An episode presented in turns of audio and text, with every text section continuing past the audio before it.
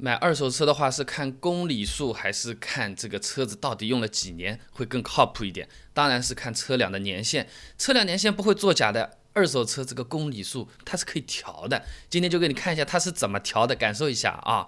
那今天演示的呢是比较常用的办法了，那用电脑调表器直接给车子调表，你看有样东西叫做调表器，网上买得到的三四百块钱左右。今天呢测的是君威。找到这个 OBD 的这个接口，大部分的什么通用、丰田、大众啊，都是在方向盘的那个左下方，左手伸下去一捞就可以了。把调表器接上，就直接可以开始调表了啊。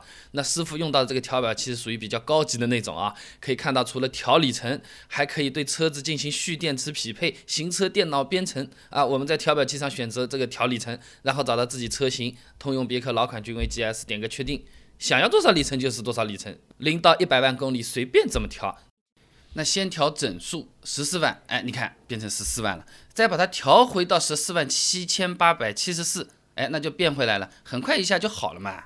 呃，这根本是不需要什么重新启动的，什么一点都不复杂。师傅说这个仪器啊，它不能调所有的车子，还有些车子啊是要把那个仪表盘给拆开来，把里面这个芯片卸下来，才能改这个里程数据。改完之后再焊回去啊，这个芯片相当于是个锁，锁拆掉嘛，又是怎么调都可以了。如果说二手车商就靠这个做生意，肯定是会卸的嘛，没有那么复杂。这个调表真的是非常容易的啊，那个。我们去买车的时候，他又不会把机器放在车子里面，哎，调好了你买走啊，肯定都藏起来的。那我们自己要怎么辨别这个车子它到底有没有被调过里程表？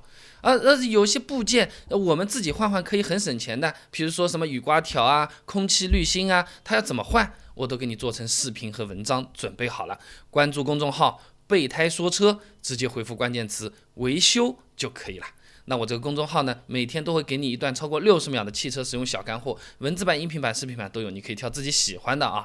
自己怎么换换雨刮，省个钱，图个方便，不排队。人家有没有调过表？我有其他什么招式可以看得出来？关注公众号“备胎说车”，回复关键词“维修”就可以了。